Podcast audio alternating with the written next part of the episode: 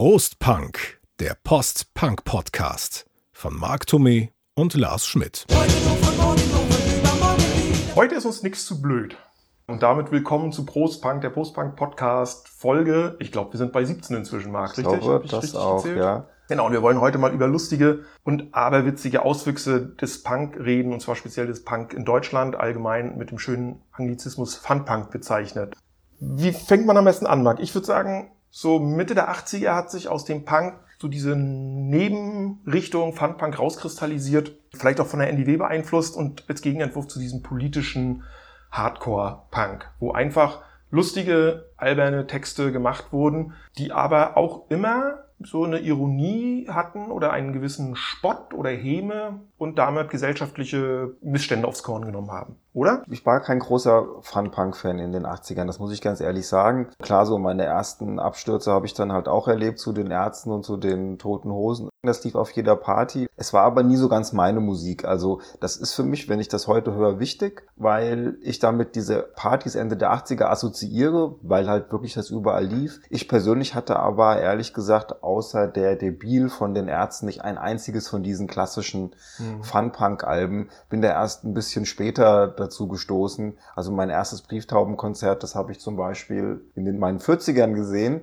Aber ganz klassisch war Stimmt, ich da auch. Ich, auch. ich war aber, da war ich so besoffen, dass ich nach der Hälfte weg musste. Aber das mit dieser lustige Texte stimmt, aber die Schnittmenge zu dem politischen Punk ist ja immer gegeben. Also egal, mhm. ob man sich jetzt die Brieftauben anguckt oder die Mimis oder auch die Ärzte, bei denen ist es vielleicht nicht ganz so explizit, aber es ist immer ein politischer Inhalt halt auch da. Und das macht so ein bisschen diesen Fun-Punk halt auch aus und grenzt ihn vielleicht auch ein bisschen von, von so klassischem Suff- und Oi-Punk halt ab, wo es dann in erster Linie einfach nur darum geht, ich bin asozial, äh, ficken, Fußball, blau auf dem Baum, muss man mit dem Dimple Mainz halt dann auch zu sagen. Mhm. Und ähm, da könnten wir auch drauf eingehen, aber ich glaube, das machen wir jetzt nicht so, weil das ist nämlich eigentlich nicht lustig. Nee, das streifen wir vielleicht höchstens mal so am Rande. Also ich würde auch sagen, die Fun-Punk-Bands, über die wir reden, halten der Gesellschaft so eine Art Narrenspiegel vor, oder? Indem sie halt, wie ich vorhin schon gesagt habe, irgendwelche politischen Aspekte aufgreifen, gesellschaftliche Probleme aufgreifen, aber eben nicht mit dem Zeigefinger drauf, sondern immer so ironischen Augenzwinkern, teilweise schon richtig bösen Spott auch ausgießen. Also zum Beispiel,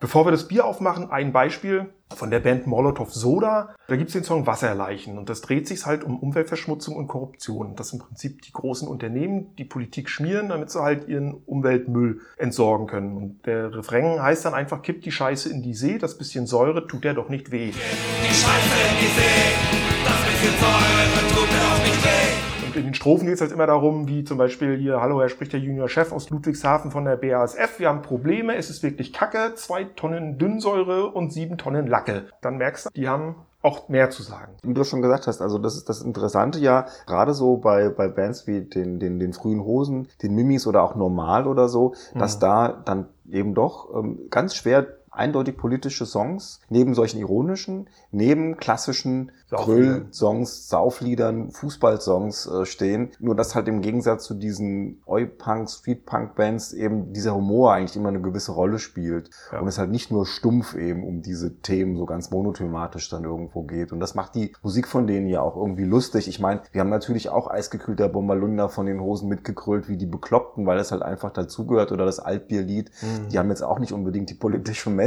aber es sind halt gut gemacht und mit 17, 18, ja, beim Dosenbier klar, dann wird das halt bis zum geht nicht mehr eine halbe Stunde lang durchgehend gekrölt. Ist so. Richtig. Und Dosenbier ist ein gutes Stichwort. Übrigens, einen gleichnamigen Song gibt's ja von der Band ZK, also Campinos erster Band vor den Toten Hosen, wo er zusammengespielt hat mit einem gewissen Fabsi an den Drums, meine ich, der dann ja später die Mimis genau. gegründet genau. hat. Also mhm. man, wir hatten's ja schon, ne? Die Übergänge bei der letzten Folge, bei unserem letzten Podcast. Dosenbier. Vor uns stehen zwei Dosen und wir haben lange überlegt, welches Bier trinkt man zu Funpunk und eigentlich kam dann doch nur eins in Frage. Holsten knallt am dollsten. Richtig. Und natürlich, wenn, dann aus der Dose. Auch ganz amtlich aus der großen Dose, weil mit kleinen Büchsen hat man sich mit 17, 16, 17, 18 nicht zufrieden gegeben. Nee. Und wir trinken es auch aus der Dose, würde ich sagen. Das, muss, das, der, das muss, aus der Dose getrunken genau. werden. Hätten wir jetzt 03, hätten wir sie ja vielleicht sogar stechen können. ja, genau.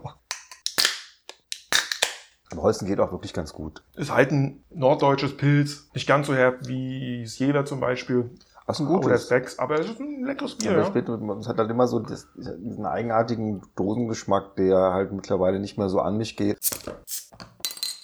Was mir aufgefallen ist jetzt, es gab so ein paar klassische Vertreter und das waren eben dann wirklich, finde ich jetzt, war die bekanntesten eben die Brieftauben, die Hosen und die Ärzte. Und das Interessante Mitte der 80er war, wie die gehypt wurden von Formel 1, also der Musikvideosendung Der von der Bravo. Und ich glaube, die hatten echt im Hinterkopf gehabt, das wird so die neue NDW. Ja, Ja, die sind Sicherheit. jung, die sind frisch, die sind lustig, die sehen freaky aus. Die Brieftauben wurden ja von der Bravo, die waren ja damals 16, 17, ne, als die angefangen haben, Mhm, wurden die ja mhm. unglaublich gehypt. Die Ärzte ebenso. Und die Hosen waren ja dann auch 1985 als Maskottchen bei diesem äh, Formel 1 Film irgendwie dabei, hatten da auch ihre bunten Klamotten an und so. Also es war schon so ein eigentümliches Völkchen. Ja, und dann gab's ja noch die Mimis, wir hatten sie ja vorhin ja schon, also nach dem Ende der äh, Band ZK, dann Fabsi nach Bremen gegangen mit Freundin. seiner damaligen Freundin oder ich weiß immer noch, keine Ahnung. Das mit weiß ich der nicht. Ellie heißt sie jedenfalls, ähm, dann zusammen die Mimis gegründet, quasi eine reine Mädelsband, nur Fabsi als Sänger war der einzige Mann und Hahn im Korb. Und dann später in den 80ern, ganz kurz, ohne jetzt im Detail drauf einzugehen, die Goldenen Zitronen mit den beiden ersten Al Super Alben, Porsche, Genscher, Hallo HSV von Sensationell, die 87 beiden. und Kampfstern Mallorca dockt an von 88, wo eben auch sehr humorvolle Texte drauf sind. Damals natürlich wurden sie automatisch in diesen Fun-Punk-Kontext reingeschoben, wo sie per se eigentlich auch nicht reingehörten. Musikalisch sind die ja auch sehr äh, weit gefächert. Ne? Die haben ja auch so Country-Anleihen und äh, da ist, klingt mal ein Banjo und dann ist es fast schlagerhaft. Das zweite Album, da hörst du so ganz viele Reminiszenzen an die 70er. Und, aber es gibt viele Songs, bei denen man wirklich auch äh, schmunzeln und lachen kann, äh, wenn man sie hört, wenn man die Texte hört. Da hatten wir in unserem Hamburg-Podcast. Genau, also da auch nochmal reinhören, da haben die Zitronen relativ viel Raum von uns bekommen. Also das Lustige ist ja, dass ja die Mimis am Anfang irgendwie äh, kein ähm, Label gefunden haben. Ne? Die wollten, Ja. glaube ich, da direkt irgendwie ähm, ähm, durchstarten mit äh, Deutscher Meister wird der SVW. Eigentlich lustig, ne? Ich weiß gar nicht, was den Fabsi da geritten hat. Irgendwie, er kommt von Düsseldorf nach Bremen und auf einmal hier so volle Kanne irgendwie Folklore und SV Werder und so. Aber gut, und da hatten sie dann eben kein Label gefunden und haben dann halt das Weser-Label gegründet, auf dem ja dann später auch die Zitronen. die die Zitronen erschienen sind, obwohl die aus Hamburg kommen. Ja. Für Punk-Verhältnisse ist das ja ein total wichtiges äh, Label Ja, gewesen. immer noch. Genau, und eben auch klare Kante gezeigt von Anfang an, wo wir wieder beim politischen Aspekt waren, bei allem Spaß äh, und, und Partyfeierei, trotzdem immer die Gesinnung der linken Seite hochgehalten. Heute Und mehr sich, denn je eigentlich. Heute mehr denn je Mhm. und sich gegen, gegen rechts, gegen Nazis und Faschisten positioniert. Gib den Faschisten keine neue Chance.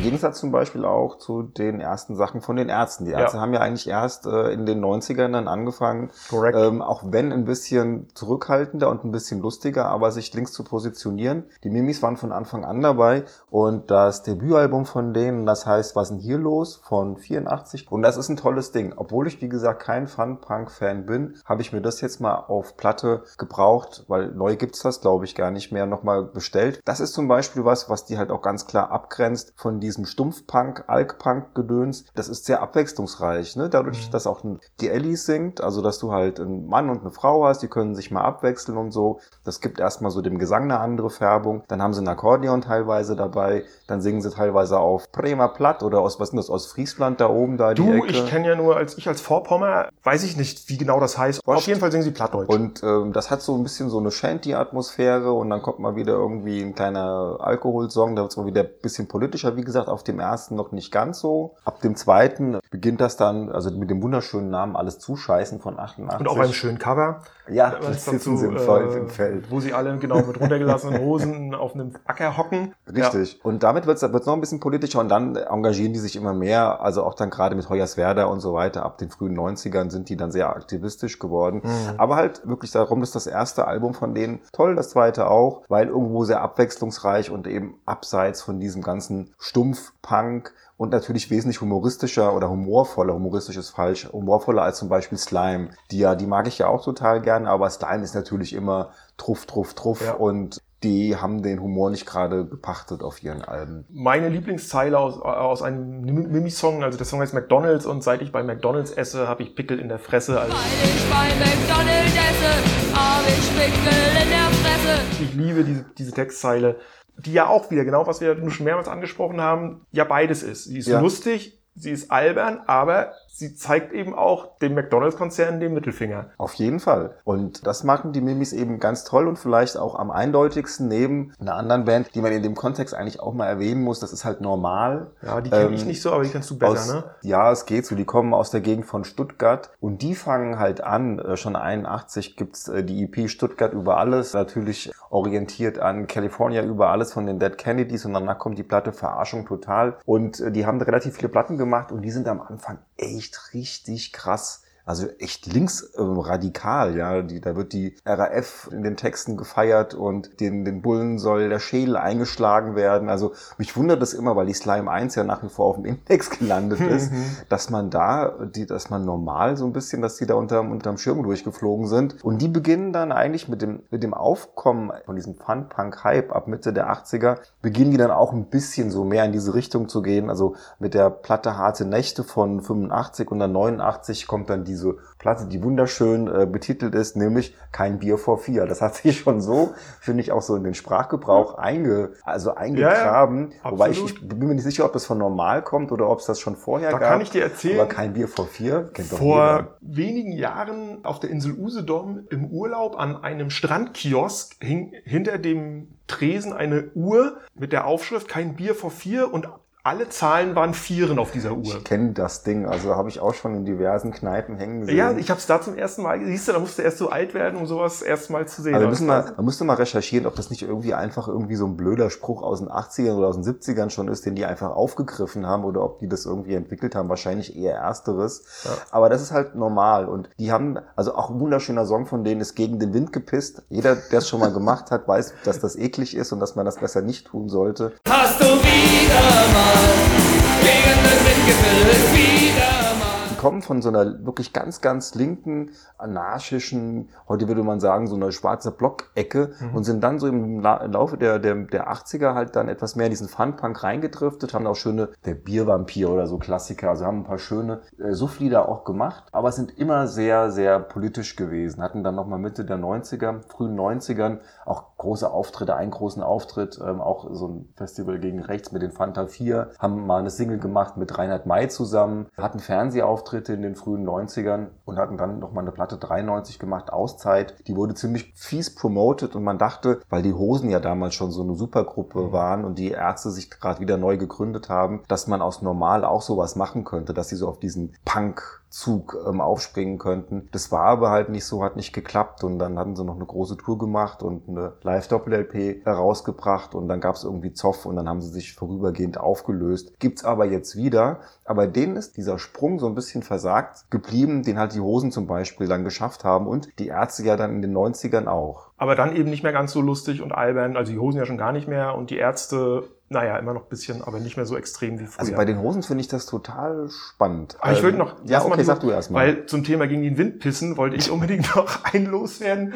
Als, als Kind der Ostsee, da gibt's ja diesen äh, Seemannsspruch, weiß nicht, ob du den auch kennst. Sag Pinkels an. gegen Lee geht alles in die See, Pinkels gegen Luff kommt alles wieder Ruff. Also mit Lee und Luff, nicht Luff, sondern Luff ja genau genommen, werden ja die Windrichtungen beim Segeln zum Beispiel benannt. Ne? Das lernt äh, da oben eigentlich jedes kleine Kind, dessen Eltern ein Boot haben. Ist ja auch wichtig. Das, das Fall. muss man wissen. Und sag mal bitte so einem 16-Jährigen, der gerade seinen ersten Bierrausch hat, wo er hinpinkeln soll. Das ist wichtig. Das ist nicht gegen den Wind pinkeln, mein Freund, sonst ist danach die Hose nass. keinen Und Fall. äh, alles mögliche Auf andere auch. Fall. Also von, man sieht, ähm, tatsächlich gibt's auch im Funpunk ähm, Weisheiten, die man für sein Leben dann mitnimmt. Aber noch ganz kurz mal- die Hosen noch Nee, also noch, noch, noch mal zum, zum Anfang von dem, was ich sagen wollte, oder was ich, wo ich angefangen hatte, dass da ein gewisser Hype irgendwie da war. Und äh, der wurde ziemlich ausgeschlachtet. Interessanterweise sind aber so richtig groß übrig geblieben dann halt, muss man ja sagen, äh, so, also in einem, in einem Mainstream-Kontext dann doch halt nur die Hosen, finde ich jetzt, und, Ja. und die Ärzte. Nee, und da kann man mal jetzt die Ärzte und die Hosen vergleichen. Also bei den Ärzten ist es ja so ganz interessant, wie die sich teilweise die Eigentore dann selber reingemacht haben. Ne? So die erste Platte, die Debil, war ja relativ erfolgreich. Im Schatten der Ärzte nicht mehr ganz so. Dann kommt die Ärzte raus, die ja eigentlich 86, glaube ich, ne?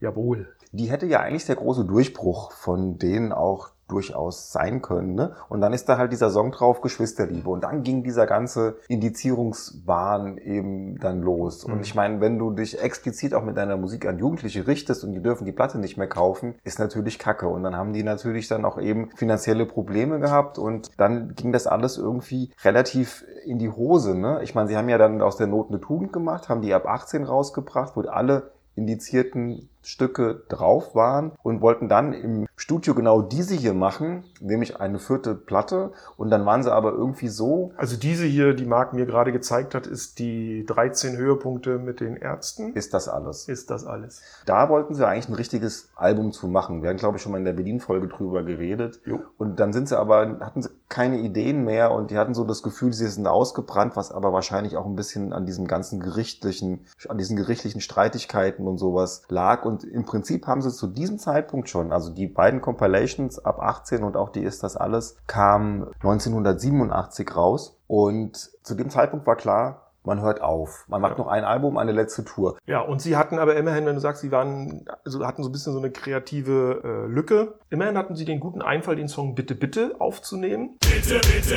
Und sich für das Video noch Theresa Orlowski zu angeln und den dann auf die neue Platte zu packen und als Single auszukoppeln, weil er ja auch von der ganzen Machart sehr elektronisch geprägt, also auch völlig untypisch für die Ärzte war zur damaligen Zeit. Riesenhit, wie die ganze Platte. Und das hatten wir in dem Berlin-Podcast schon erzählt. Dann auf dem Höhepunkt ihrer damaligen Karriere, das Live-Album, was dann ja zum Abschluss kam, noch nicht mitgezählt. Ja, das war dann der erste, das erste Ähm, Nummer eins Album von denen. Aber dann trotzdem konsequent gesagt, wir hören auf. also ganz komisch, ne? So man, also die, die bringen diese, diese Compilation raus. Da ist dann zum Beispiel drauf die Single Geht wie, wie ein Ägypter, also dieses Bengals-Cover. Damit waren die dann tatsächlich auch in Deutschland in diversen TV-Shows gewesen, äh, Shows gewesen. Also das wo- wollten die die ganze Zeit, die wollten ja erfolgreich sein, aber durch diese ganze Index-Geschichte wurde das denen im Prinzip ein bisschen verwehrt. Und dann dieser Beschluss, wir lösen uns auf und dann auf einmal läuft das, ja, dann kommt, äh, kommt die, Send die, die, die Single Radio brennt. Auch ein Riesenhit irgendwie damals. Und ähm, hier ist auch noch drauf, auf der ist das alles 2000 Mädchen, alles so Dinger, die ja mittlerweile auf den Live-Konzerten auch nicht mehr fehlen dürfen. Ja.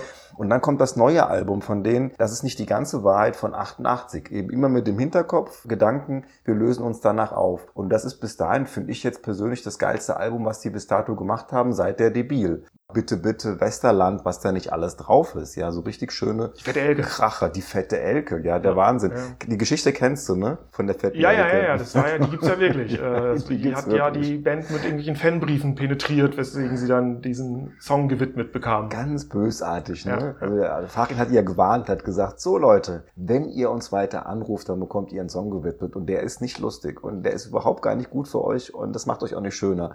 Und die fanden es halt toll, Fotos geschickt und so weiter und dann waren die halt ein bisschen pummelig auf diesen Fotos und dann hat der Farin mal so richtig zugeschlagen. Ich Ja, habe sie bestiegen ohne Sauerstoffgerät. Neulich hab ich sie bestiegen, ohne Sauerstoffgerät. So ist es, ja. Ähm, genau, Ärzte war ja für mich so auch so meine erste Begegnung mit dem, mit dieser ganzen Materie Funpunk, den man damals ja auch noch nicht so genannt hat, aber so gerade, du hast es ja jetzt schon mehrfach gesagt, das erste Album Debil mit so Songs wie Zu spät oder Paul heißt der Bademeister und Roter Minirock und selbst das Schlaflied ist ja Der El Cativo. ein bisschen gruselig, aber auch sehr lustig und das war natürlich wirklich, wirklich, wirklich lustig. Die Toten Hosen. Die Toten Hosen haben ja auch das gut drauf gehabt. Also wie du hast schon gesagt, lu- lustige Sauflieder, also den Bommerlunder, das Altbierlied bis zum bitteren Ende. Und die Jahre ziehen ins Land und wir trinken immer noch ohne Verstand. Ficken, Bumsen, Blasen, alles auf dem Rasen. Das war das- das- das äh, auf Tourmotto, Hofgarten, ne? also vom, vom allerersten Album von der Opel Gang. Man könnte die Liste ja unendlich vorführen und der falsche Flacker dann vom zweiten Album gibt's halt so schöne Songs wie Der Abt von Andex. Ne? Wunderschön. Ähm, Dann Dis- haben sie sich Disco in Moskau, Schwarzwaldklinik. Genau. Auf, auf, auf der Damenwahl dann. genau, sie haben sich dann Wort äh, zum Sonntag ist auch toll. sie haben sich dann die Roten Hosen genannt und haben ein Schlageralbum gemacht. Alte deutsche Schlager gecovert. ICBC, Tini Wini, Honolulu, Strandbikini. Es war der Itty-Bitty-Teeny-Weeny, spricht ja auch dafür, für diesen Funpunk. Einfach Bock zu haben, Quatsch zu machen, andere zu veralbern, die Genregrenzen mal zu sprengen und zu überschreiten. Und dann kam 89, 88, 89 das kleines bisschen Horrorshow mit Hier kommt Alex. 88. Ja, das war ja dann zum einen auch der kommerzielle Durchbruch für sie, aber da war dann auch Schluss mit lustig. Ne? Gut, es gab immer mal danach, auch wenn ich an so Sachen wie Azuro denke, gut, ist eine Coverversion, aber solche, solche Songs, aber per se war das ja der erste Schritt, wo sie sich dann so langsam und allmählich zu dem hin entwickelt haben, was sie dann in den 90ern waren und was sie jetzt gar nicht mehr sind, weil sie jetzt ja nur noch die rockige Version von Pur sind. Sehe ich genauso. Also ich habe mir den Hosen in den 80ern, obwohl ich sie, wie gesagt, nicht selbst mir jetzt groß zu Hause angehört hätte oder mir Alben von denen gekauft hätte. Ich finde, die erste geile Phase von den Hosen, die geht bis zum, zur Live-Platte, bis zum bitteren Ende von Wirklich 87. eines, wie auch das Live-Album der Ärzte, nach uns die Sintflut, die bis zum bitteren Ende wirklich geniale Live-Punk-Alben, die wirklich Klassikerstatus Also wenn haben. man die hat, dann braucht man eigentlich,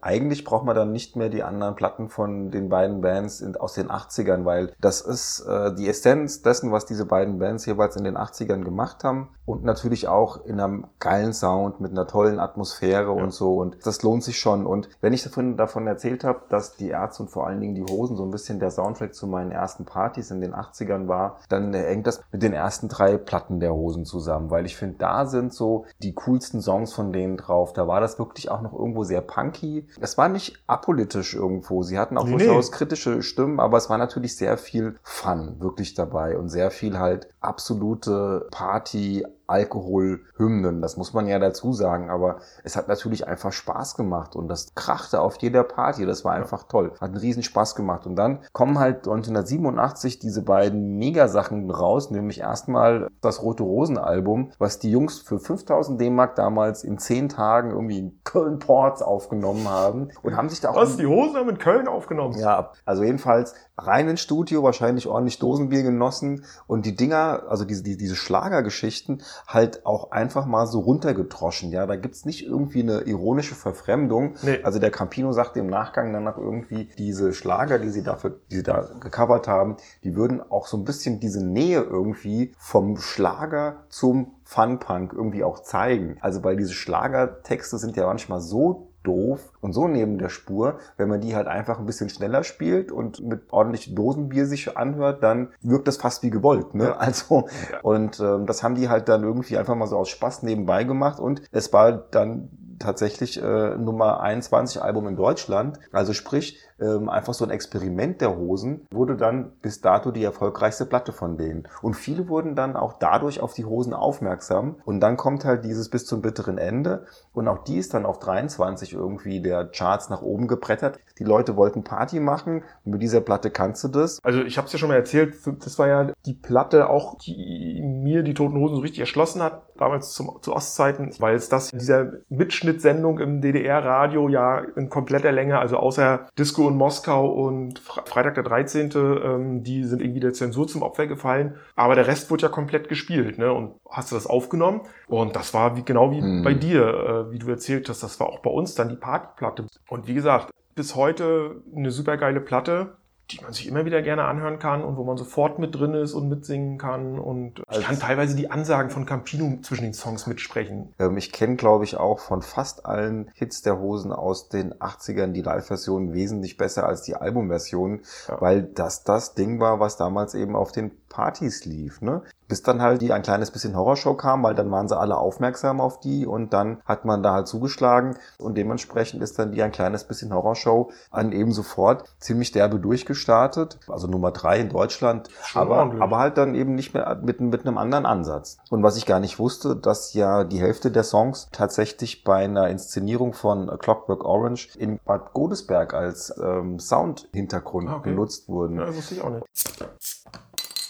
Dieser ganze Fun-Punk-Hype ist Ende der 80er, Anfang der 90er vorbei, weil genau da kippt das wieder. Und natürlich hat die vorläufige Trennung der Ärzte dafür eine große Rolle gespielt. Natürlich hat die musikalische Weiterentwicklung der Toten Hosen da eine Rolle mitgespielt. Und der dritte Aspekt ist eben der, was du am Anfang gesagt hast, dass die Musikindustrie und die Medien, Bravo und so weiter natürlich auch gedacht haben, sie können eine zweite neue deutsche Welle irgendwie draus kitzeln und dann wurden Bands plötzlich hochgespült, wie eben Dimple Minds und so weiter, die wirklich dann nur noch vom Saufen gesungen haben und dann hast du ja wie immer bei jeder Welle, bei jedem Hype Gipfel erreicht und dann ist Sense, die Brieftauben waren ja eine dieser Bands, die zwar trotzdem noch innovativ und kreativ, glaube bis 93 weitergemacht haben, oder ich glaube sogar bis 97 weitergemacht haben, aber Gibt's ja, gibt's ja jetzt wieder, ne? Ja. aber danach war dann, hast du auch bei denen gemerkt, war dann irgendwie der Ofen aus. Das hat Mirko, der, der Chef, ja auch jetzt in einem Interview gesagt. Irgendwann wurde ihnen dann gesagt, ja kommt hier, wir haben hier mal Leute, die schreiben jetzt mal für euch einen Song und so. Und da sind sie dann an den Punkt gekommen, wo sie gesagt haben, äh, nee, das ist eigentlich nicht das, was wir wollen. Wir haben zwar gerade selber keine Ideen, aber bevor uns jemand anders was schreibt, dann lassen wir es lieber. Und damit sind wir jetzt bei den abstützenden Brieftauben über die wir erst am Anfang kurz geredet Ja, haben. Und deren Album, und das, damit möchte ich jetzt mal vorpreschen, deren 89er Album im Zeichen des Blöden für mich wirklich der Genre-Klassiker ist. Ja, während die, die Hosen ab 88 dann doch eher in so eine Stadion-Rock-Richtung gedriftet sind und die Ärzte von vornherein ja sowieso nur selten wirklich puren Punk gemacht. Die Ärzte haben den Punk eigentlich für sich erst nach der Wiedervereinigung so richtig entdeckt waren die abstürzenden Brieftauben immer die abstürzenden Brieftauben. Und eben wirklich so die, die, ich würde mal sagen, die signifik signifikanteste Band für das, was wir unter Funpunk verstehen. Ja. Die Tauben waren ja lange nur als Duo unterwegs. Einer hat Gitarre gespielt, einer hat getrommelt, gesungen haben sie beide und während des Konzerts wurden Instrumente getauscht, weil jeder konnte beides Machen spielen. die übrigens jetzt wieder. Machen sie ne? immer noch. Ja. Auch wenn sie jetzt eine andere Zusammensetzung ist, weil das damalige Gründungsmitglied Konrad leider schon mit 44 oder so, glaube ich, Ja, an einem 2006. Herzversagen Ja. verstorben ist. Hatten dann aber zwischenzeitlich in den 90ern einen dritten Mann, jedenfalls live, dabei, damit sie einen Bass mit dabei hatten auf der Bühne. Das war der Grund. Und sie hatten immer dieses, ich weiß gar nicht, wie es heißt, dieses Trötinstrument, was immer so wie so eine, wie so eine Ja, ja. Enten, wie so eine Ente sich anhört. Richtig. Diesen Kamm, so, auf dem du bläst, der klingt doch, glaube ich, auch so ähnlich. Ich weiß, was du meinst. Wir können das vielleicht mal einspielen, liebe Ja. Zuhörer, dann könnt ihr euch das vorstellen. Ja, und dann auch mit einem aberwitzigen Tempo, die meisten Songs. Da wird ja draufgeknüppelt, da werden die Texte runtergerattert und wirklich die meisten Reime sind aber auch echt ein Treffer auf den Punkt, muss man mal sagen. Auch wenn vieles sich natürlich um so albernes Teenager-Gedöns dreht, Waren sie ja auch damals noch. waren sie auch damals klar, wenn die 17 waren oder so, als die angefangen haben. Und äh, das Besondere an Ganz der toll. im Zeichen des Blöden ist, dass das ist so der, finde ich, der Sound auf dem absoluten Höhepunkt. Ja, das ist so der Sound in, in, in Reinkultur. Äh, das erste Album ist, das kriegen wir schon, schon hin von 86, dann das Album mit dem wunderschönen Titel äh, We Break Together von 87 und dann eben Entschuldigen Sie bitte von 88, also waren auch sehr umtriebig. Und dann hatten sie den ersten größeren Erfolg zu Recht dann eben mit Im Zeichen des Blöden. Das Album ist bis auf die 39 gechartet in Deutschland und war, glaube ich, auch bis auf das Reunion-Album, doof gesagte Leben länger von 2016. Ich glaube, da sind sogar irgendwie in die Top 20. Ja, Comeback-Album. ähm, Com- Comeback-Album. Da muss man dann allerdings sagen, dass du 2016 nur noch einen Bruchteil Ja, der Platten verkaufen musstest, um in die Top 20 zu kommen wie 1989. Aber das ist übrigens sehr gut. Ja. Da ist eben auch nie wieder Pegida drauf. ich wollte gerade sagen,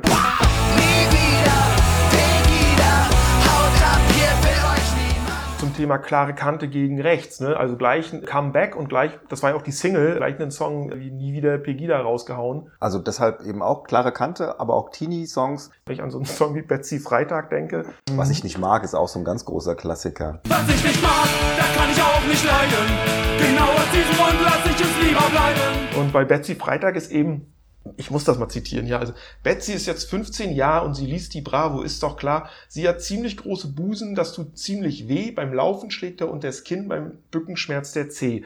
Da kann man jetzt natürlich sagen, ach, das soll lustig sein. sexistisch. Ja, genau, total sexistisch. Nein, es ist in diesem Kontext, ist es lustig. Die Songs haben ja alle so ungefähr drei Minuten und in Ja, diesem nicht mal, ne? noch Aber nicht ja, mal, ne? Und die, also auch die Alben sind re relativ vollgepackt dann zum Teil und das geht halt wirklich zack, zack, zack, zack, zack. Ja. Also auch die Konzerte von denen sind ja genauso gehalten. Es ist unglaublich. Ich habe die jetzt nach dem Comeback live erlebt. Es war unglaublich mit Wasser, einer Power und einer Geschwindigkeit, die gespielt haben. Die waren nach dem dritten Song, waren die beide klitschnass geschwitzt schon. Aber es wurde nicht langsamer. Ne? Und es war eben auch sehr schön. Das Publikum bestand zu 90 Prozent aus Männern, alle so unser Alter damals, also so, so Mitte 40. Und alle haben sich da aber trotzdem noch über diese alten Teenager, die er beömmelt, ne? also auch hier in Du brauchst es, ne? wo es ja um so einen Typen geht, der ständig irgendwie poppen will oder sich einen runterholen will und immer kurz bevor er fertig ist, wird er irgendwie unterbrochen. Und da kann ich mich auch jetzt in meinem hohen Alter immer noch drüber amüsieren. Es gibt da eben auch so ein Stückchen Jugend natürlich wieder zurück. Auf jeden Fall. Also man muss ein bisschen hinhören, weil die Texte wirklich sehr, sehr lustig sind. Wirklich eine der Hauptqualitäten der Band auch ist. Plus natürlich so diese, diese sehr reduzierte Musik, ne? Also Gitarre, Schlagzeug, Truffkapell. Das war's dann auch. Hat natürlich auf Albumlänge, wie bei so vielen Fun-Punk-Bands, ein bisschen das Problem, dass es leicht eintönig werden kann. Also macht wirklich Laune mit den Texten, ist musikalisch natürlich jetzt äh, nichts Dolles. Und da sind natürlich gerade die Ärzte mit dem, was die so an Abwechslungsreichtum irgendwie hinzimmern oder auch die frühen Mimis-Sachen sind denen da ein bisschen überlegen. Mhm. Aber so von der Energie her und von der Lustigkeit der Texte sind die da schon ziemlich einmalig. Ja, und sie lockern das ja immer auf, auch mit irgendwelchen Coverversionen oder kurzen lustigen Stücken, weiß ich nicht, My Bonnie's Over the Ocean oder ich krieg das jetzt aus dem Kopf, ich habe die Tracklists ja auch nicht alle im Kopf. Das gibt auf der einen Platte so einen, so einen englischen, wie so ein, wie so ein Kanon, das ist wahrscheinlich irgendein so ein Old Traditional, was sie dann auch auf Punk und was dann immer schneller wird, ne? was dann halt so langsam anfängt. Man kennt das ja so von Kanons, kan Kanonen, Kani, Herr Germanist, wie ist die Mehrzahl von Kanon? Das weiß ich nicht. Ihr wisst vielleicht, was wir So ein meinen. bisschen Nelly the Elephant von den Toy Dolls ist Ja. ja so ein Ding, ne? Ich glaube, Nelly and the Elephant gilt ja so als Prototyp, so ein genau, bisschen. Ne? Fun-Punk-Band. Weil das ist ja auch so ein Teil, das wiederholt sich, wiederholt sich, wiederholt sich, wiederholt sich und wird immer schneller und irgendwann muss man dazu irgendwie wie Ja. bekloppt rumhopsen. Also war damals auch bei uns ein großer Klassiker und Mhm. das funktionierte natürlich auch immer toll. Also ich meine, eisgekühlter Bommelunder ist ja auch so ein Ding, was Das stimmt. irgendwo immer Richtig. sich mehr steigert, steigert, steigert. Ja, nee, deshalb nur mal ganz kurz vielleicht zu diesem, zu, zu diesen Toy Dolls und Nelly the Elephant. Ich habe das nochmal nachgelesen. Funpunk scheint mir auch irgendwie so ein deutscher Begriff zu sein, der wohl 83 vom Fachblatt Musikexpress entwickelt wurde, weil die halt über die Toy Dolls irgendwie geschrieben haben und dann ist dann so dieser Begriff gefallen. Ah, okay. Und danach hat man es dann anscheinend eben auf ganz viele Bands angewendet, wobei es ja wirklich schwierig ist, wie wir vorhin schon festgestellt haben, da jetzt auch wieder so eine ganz klar ähm, abgegrenzte, ähm, so ein abgegrenztes Subgenre irgendwie draus zu stricken, weil die Ärzte und die Hosen und die Brieftauben und die Mimis und Normal und wie sie alle heißen, sind ja doch irgendwo alle noch so auch für sich eigenständige Bands. Die einen, einen kommen eher so aus dem Linkspunk, ähm, die anderen werden sehr rockig. Bei den Ärzten kann man sowieso erst ab den 90ern, finde ich, so richtig von so einer Punk-Attitüde reden, weil das Mhm. doch vorher sehr dieses teeny-mäßige, Rockabilly-hafte und mit ganz vielen Einflüssen und sowas ist. Und die einzigen, die man, denen man das wirklich so auf die Stirn hätte stempeln können, sind in meinen Augen halt die Brieftauben in den 80ern gewesen. Aber auch hier merkt man, Funpunk, auch wenn jetzt unsere Folge sich darum dreht, ist doch relativ vielschichtig und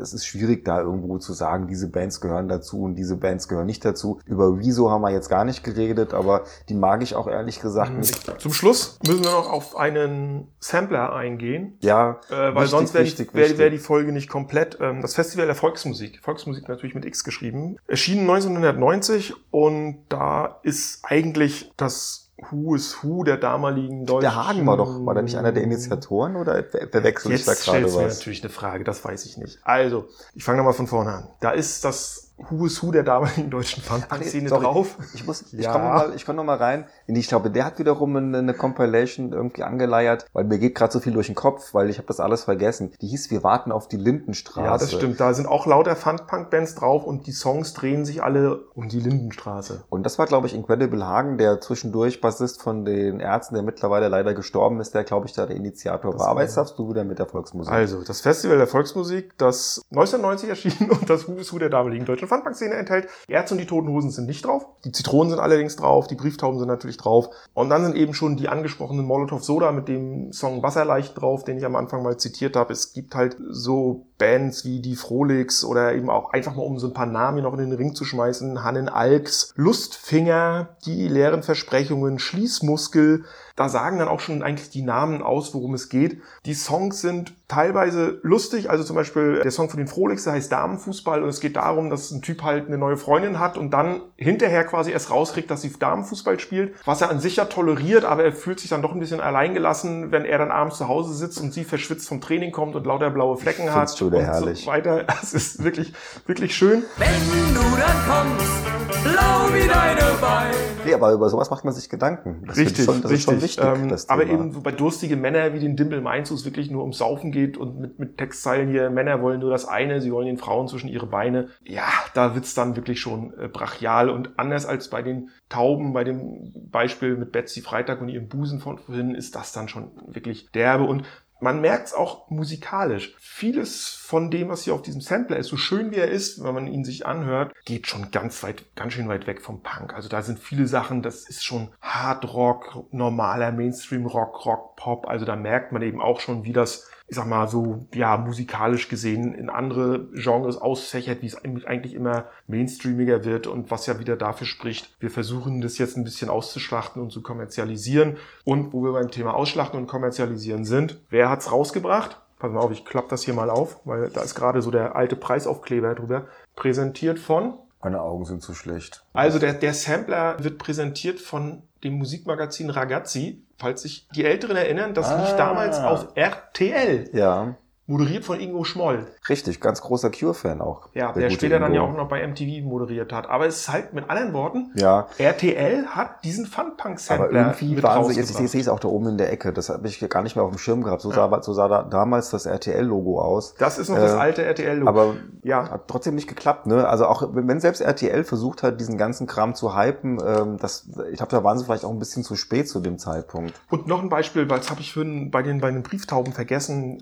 Die Tauben haben ja auch 93, glaube ich, war es in dem Film Kein Pardon mit Harpe Kerkeling. mitgespielt. Mhm. Äh, eine nicht ganz unwesentliche Rolle. Und haben uns dank dieses Films das wunderbare Lied Pa Pa Paderborn hinterlassen. Ja, super, auf Ich jeden weiß gar Fall. nicht, ob das von denen ist oder ob es denen irgendwie nur auf den Leib geschrieben wurde. Keine Ahnung, das weiß ich jetzt an der Stelle gar nicht. Einer meiner Lieblingssongs. ja gut, die kommen aus Hannover, da ist es nicht so wahnsinnig weit nach Paderborn. Wahrscheinlich lässt sich das besser reimen oder so, weil es heißt ja Pa, Pa, Paderborn, da habe ich mein Herz verloren. Ich wüsste nicht, was sich auf Hannover reimt. Nee, na klar. Also die äh, Tauben hätten es vielleicht dann in Hannover, wird man noch doofer, ähm, gemacht. Und in Bibi Bielefeld habe ich noch ein Bier bestellt. Apropos Bier bestellt. Meine Holstenbüchse ist fast alle. Ja, meine auch. Was macht man mit auch Auf den Kopf kloppen. Ja, jemand anderem aber mag. weiß Bescheid, ne? Früher hat man das gemacht. Heute gibt's Pfand dafür, ne? Heute macht man das nicht Ach ja, mehr. stimmt, Heute ist passt- richtig, Weil, ja. wenn, die so, wenn die zu zerdettert sind, gehen die nicht mehr in Automaten. Ja, ich meine, du kannst die, glaube ich, an der Tanke auch immer noch abgeben, wenn du die auf deinem Kopf zerkloppt hast. Äh, aber das muss halt, äh, der Strichcode muss halt so Der lesen Strichcode sein. muss noch zu lesen sein. Na gut. Wir gucken mal, ob diese zerbeulte Büchse noch durch den Pfandautomaten geht. Ich hau sie mir gerade mal auf den Kopf. So, Das war zu, das war zu, du warst zu vorsichtig, Marc. ja, Das hättest du vor 30 Jahren noch mal ganz anders, mit viel mehr Wurf gemacht. ich musste meine Brille schützen. Ja, man wird halt nicht, man wird nicht jünger. Also bevor sich hier noch jemand verletzt, würde würd ich sagen, machen wir Schluss und ähm, man kann den Strichcode aber noch gut lesen. in diesem Sinne, vielen Dank fürs Zuhören. Und Prost, Punk.